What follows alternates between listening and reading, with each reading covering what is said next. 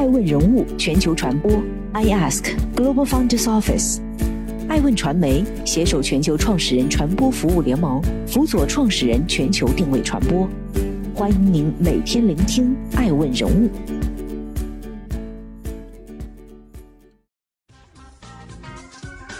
Hello，大家好，欢迎大家的守候。本期播出的爱问观察是鸿星尔克，起底鸿星尔克的大悲与大喜。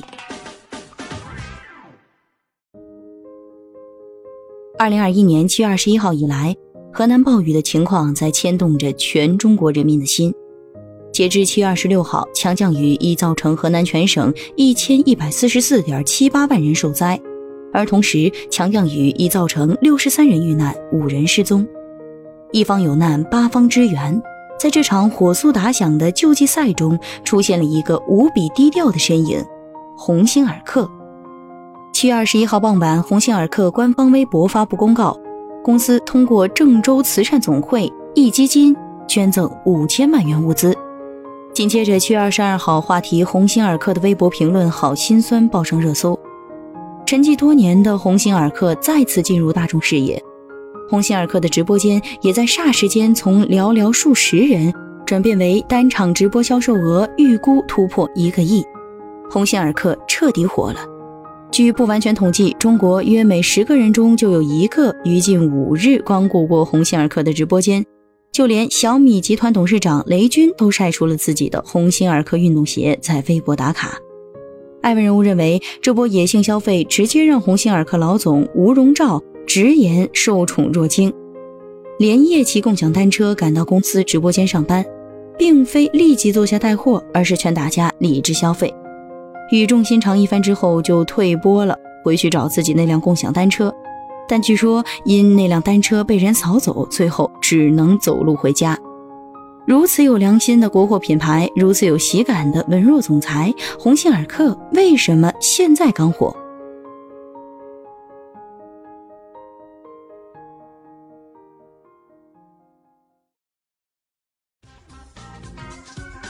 欢迎继续聆听《守候爱问人物全球传播》，正在播出的爱问观察是鸿星尔克，新加坡第一鞋股濒临退市。八十年代改革开放的号召之下，福建成了国际鞋企代工的基地。当时的福建本地人吴汉杰也乘东风开办了一个鞋厂。九十年代，吴汉杰将自己的鞋厂命名为鸿星鞋业。吴汉杰有两个儿子，老大吴荣光，弟弟吴荣照。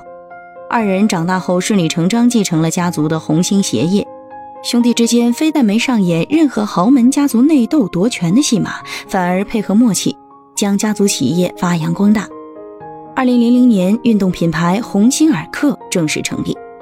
二零零一年，随着《古惑仔》的爆火，鸿星尔克签约了当时最当红的香港明星陈小春。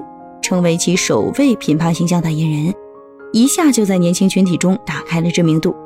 二零零四年，凭借《刁蛮公主》迅速窜红的韩国巨星张娜拉成为鸿星尔克品牌形象代言人。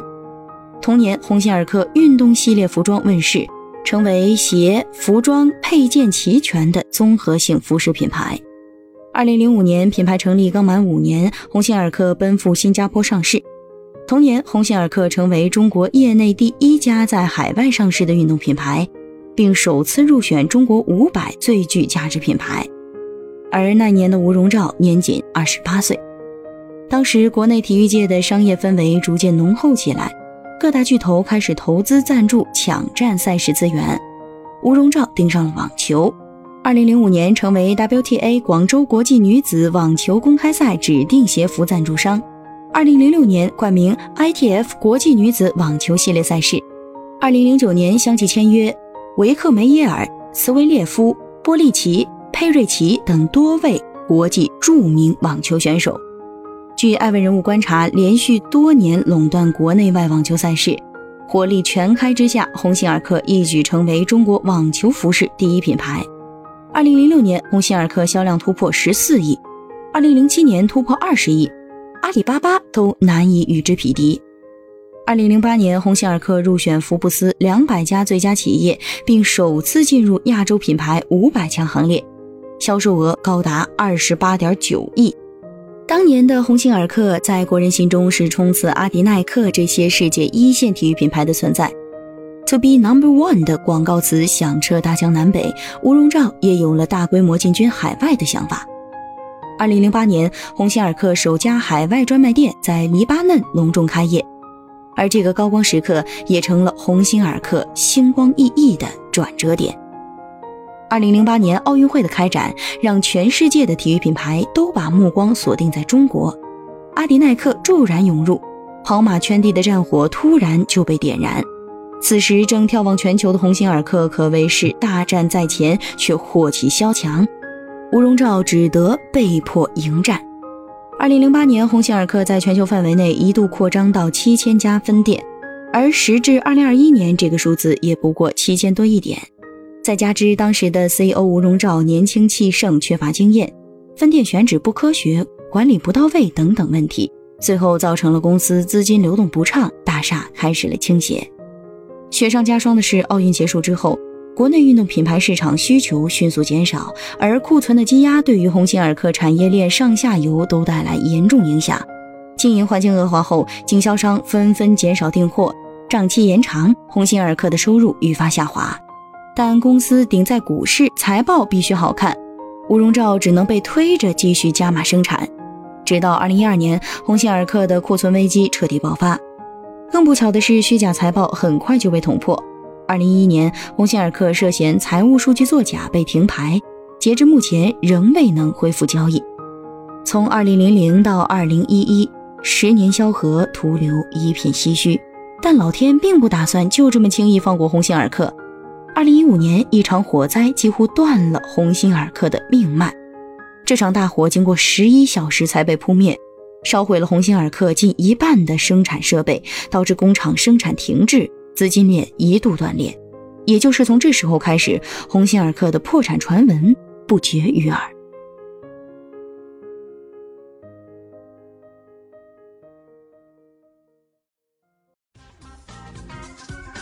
欢迎继续聆听《守候爱问人物全球传播》，正在播出的文观察是鸿星尔克，福气在后头。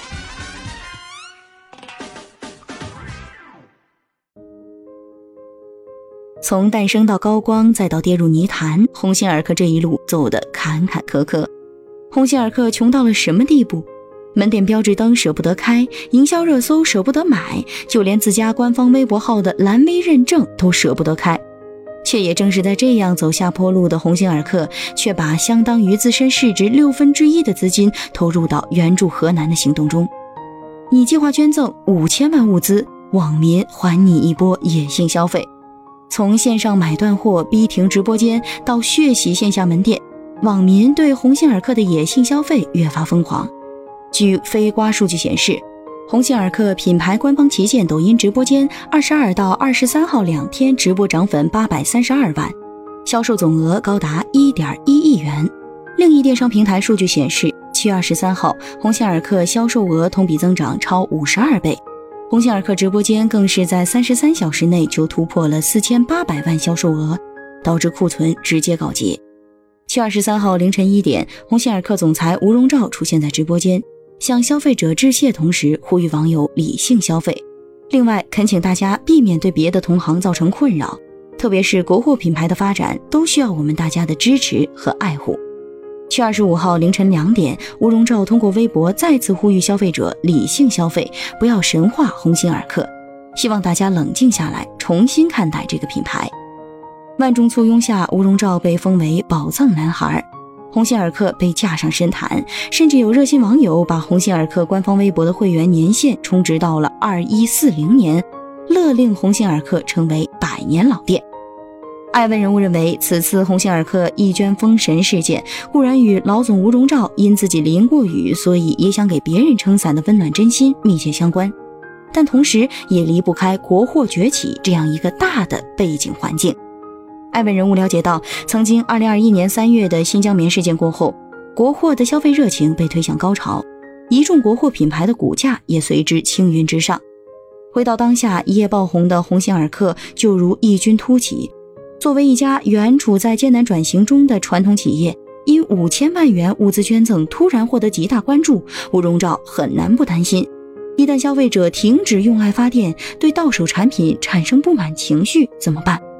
事情发酵至今，已经开始有部分极端网友顶着鸿星尔克的名义，在其他国货品牌直播间大肆谩骂，而公司本身也被质疑诈捐、炒作，实际是外资企业等等。互联网喜欢造神，也喜欢毁神。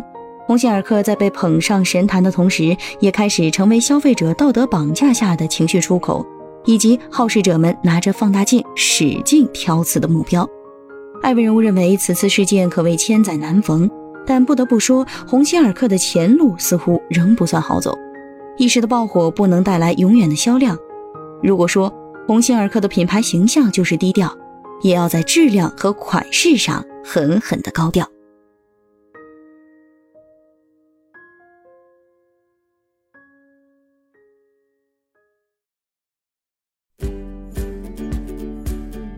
更多顶级人物，欢迎关注每周六晚十一点海南卫视。同步在学习强国 APP 直播，更多完整内容欢迎关注爱问官网 iask-media.com。更多精彩内容也可以搜索爱问人物抖音号 iaskleaders。爱问人物全球传播，iask Global Founders Office。